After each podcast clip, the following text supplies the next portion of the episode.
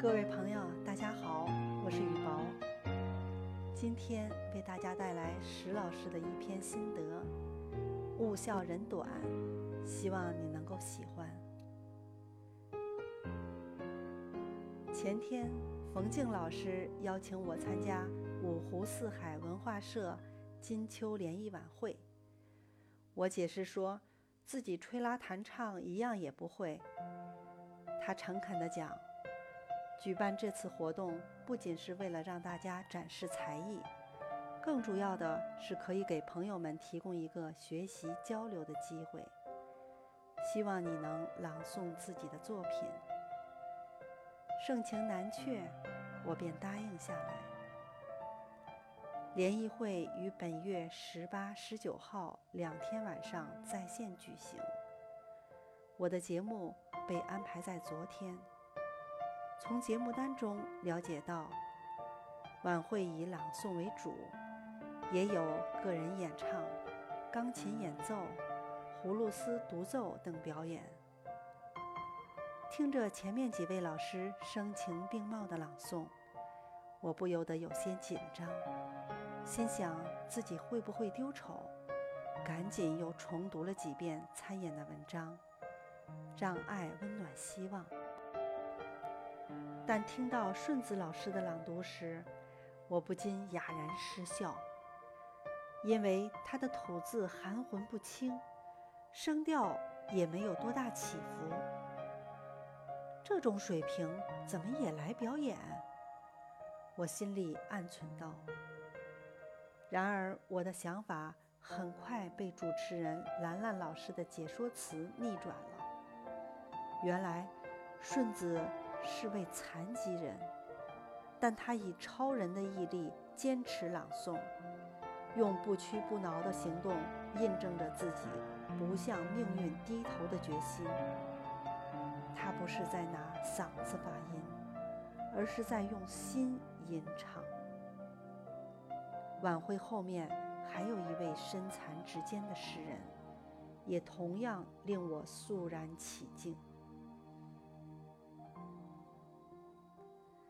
或许我们每个人都有残疾，有的是身体上的不健全，而有的人是思想上的残缺。耻笑他人，应该是最大的智障。嘲笑别人的车是垃圾，讥讽同事家寒酸，揶揄朋友没出息，讽刺同行水平凹。殊不知，好坏、高低都是相对的。百万富翁在千万富豪面前，不过是个贫困户；小有名气跟名满天下相比，不就是土丘见泰山吗？一个处长遇上部长，哪敢称自己是领导？看不起别人，折射出的只能是自己不知天高地厚的妄自尊大。同样，当这种人遇到抢手时，又会自惭形秽、妄自菲薄。他们的病根就出在将名利视为了砝码，作为衡量。个人价值取向的配重，也便最容易患得患失，情绪上，行为上趋于偏激，最终在追逐高人一等的负累中迷失了自我。笑人者终将成为众人的笑料，而谦恭者永远在谦逊里值得人们崇敬。敬重他人，其实是在尊重自己。水低为海，人低为王。所谓的王，即是海纳百川的博大胸襟。没有比较，便没有耻笑，就会以一颗谦虚之心博采众长，也才能步履稳健地奔向远方。